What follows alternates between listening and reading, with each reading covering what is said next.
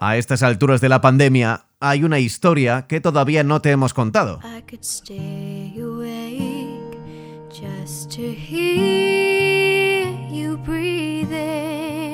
Aunque seguro que tú has recordado un montón de historias estos días en los grupos de WhatsApp. Esas películas de grandes catástrofes naturales, de invasiones extraterrestres o de enemigos invencibles.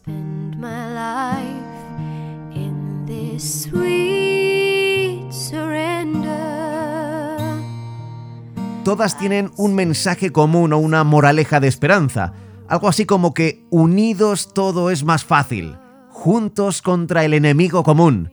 Siempre aparece un héroe o un conjunto de héroes, y siempre en todas las malditas películas de catástrofes hay una sucesión de escenas en las que se ve a gente de todo el planeta, de diferentes sitios y razas, acurrucados alrededor de una radio o de un televisor, queriendo escuchar por fin una buena noticia. Por ejemplo, en Armageddon, película de Michael Bay de 1998, lo vemos cuando habla el presidente de los Estados Unidos antes del lanzamiento de las naves hacia ese meteorito que va a impactar contra la Tierra. Hoy me dirijo a vosotros no como presidente de los Estados Unidos, no como líder de nuestro país, sino como un miembro más de la humanidad. Nos enfrentamos al más grave de los desafíos de la historia.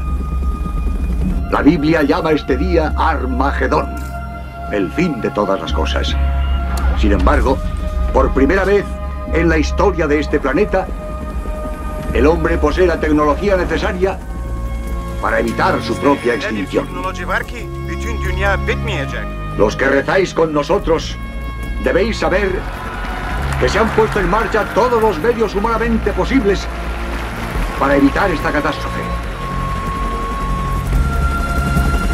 El hambre de superación, esfuerzos, descubrimientos, cada peldaño de la escalera de la ciencia, cada arriesgada misión espacial, la combinación de toda la tecnología moderna con nuestros sueños, incluso las guerras sufridas nos han proporcionado las herramientas con que librar esta terrible batalla.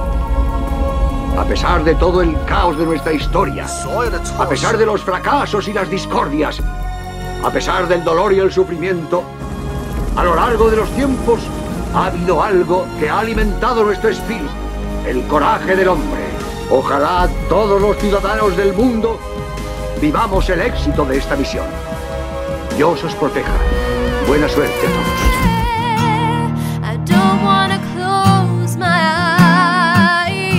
La realidad nos dice ahora que los discursos no son tan bonitos ni nadie les pone música de fondo.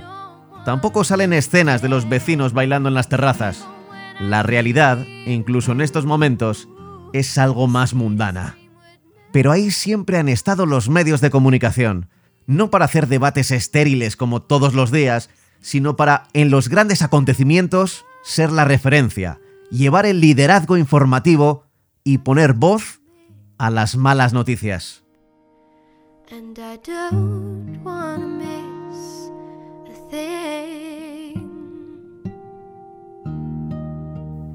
Esto lo aprendí viendo en la tele una serie de ciencia ficción, una en la que unos extraterrestres llegaban a la Tierra en son de paz, eso decían, pero luego resultaba que eran lagartos y que se querían comer a nuestras ratas.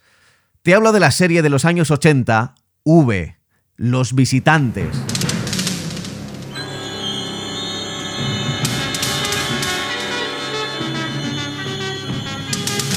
A mí me pilló pequeño y quizá por eso me impactó mucho.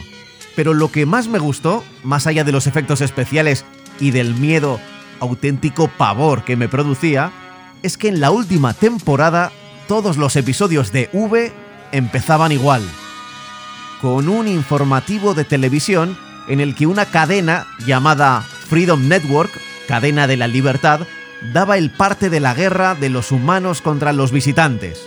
Yo lo veía y a pesar de que sabía que todo aquello era ficción, evidentemente, no sé por qué, pero me sentía unido al resto de la humanidad.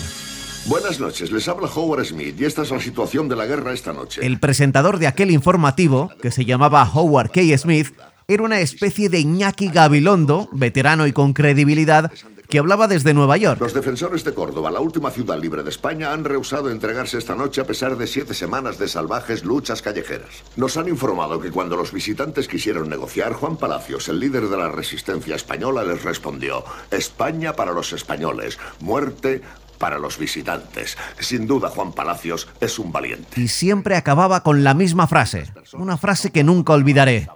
Nuestras esperanzas están con ustedes. Desde la emisora de la libertad en Nueva York, nuestras esperanzas están con ustedes. Buenas noches.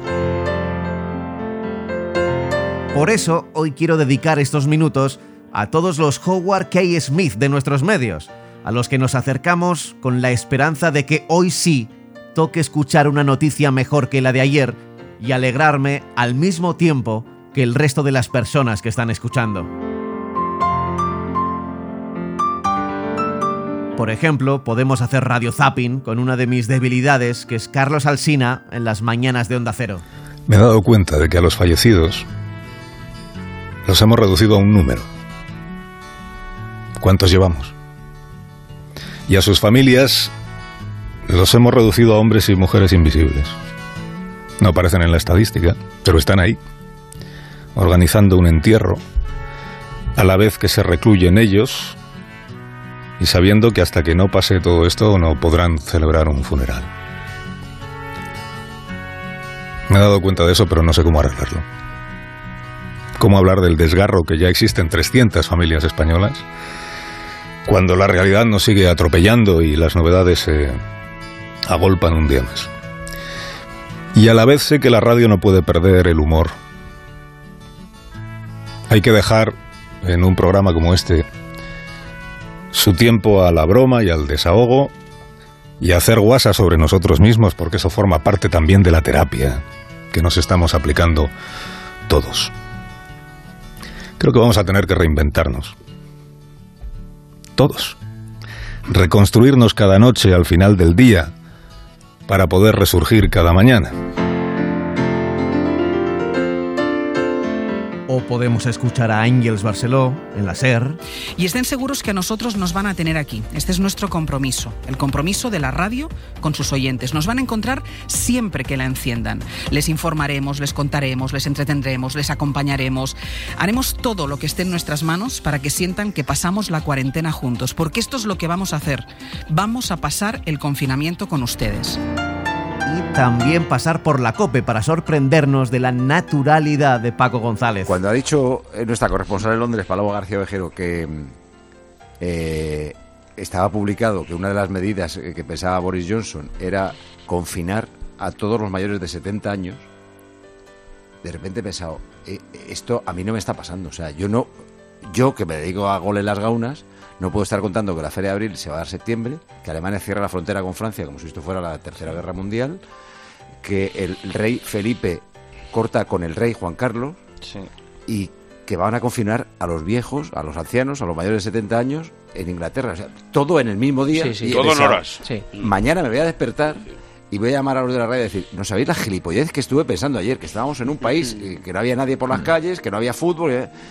Me ha parecido todo surrealista. E-, echad vuestra vida y de las poéticas ideas de Javier Ruiz Taboada en Onda Cero. Anoche, eh, tras el nuevo, merecido y emocionante aplauso de la España confinada, en homenaje a todos los que están jugándose la salud y la vida por nosotros sin distinción de oficio ni beneficio, asomado a la ventana y contemplando las silenciosas luces enmarcadas en el edificio de enfrente, estuve a punto de acercarme hasta el armario de la entrada sacar la destartalada y mal precintada caja de cartón que duerme el año entero olvidada el sueño de los musgos, abrirla con la misma fascinación y magia que cada diciembre y poner el árbol de Navidad en el salón.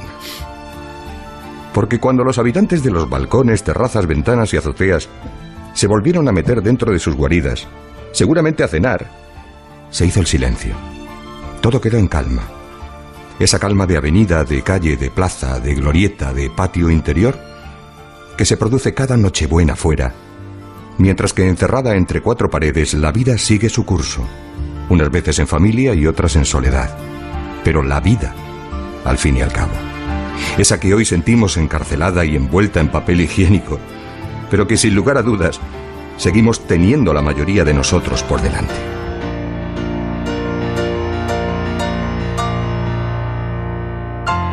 Para volver a la ficción, me gusta recordar de vez en cuando un episodio de The Newsroom. Will McAvoy es el personaje que interpreta Jeff Daniels, es un presentador de noticias que se ve obligado a debutar en pantalla la noche del 11 al 12 de septiembre de 2001, cuando nadie podía dormir. Sé que es una ficción, pero también creo que su frase, su promesa, resume el principal deber de los medios de comunicación durante los malos tiempos. No sabemos cuántos han muerto, pero serán muchos, quizá millares. No sabemos quién nos ha atacado, ni lo que nos aguarda mañana. Y no sé qué voy a hacer. Pero les haré una promesa. Estaré aquí toda la noche. No me pienso ir. Estaré aquí.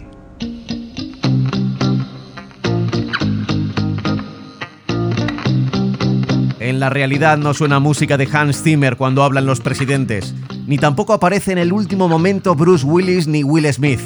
La realidad nunca ha tenido presupuesto para la épica. Pero de todas esas películas y series, sí que hay algo que encontramos en lo que nos está pasando hoy. La radio, la televisión, los periodistas que insisten cada día desde todas las cadenas que a pesar de todo, la vida puede seguir siendo maravillosa. Pablo Juan Arena.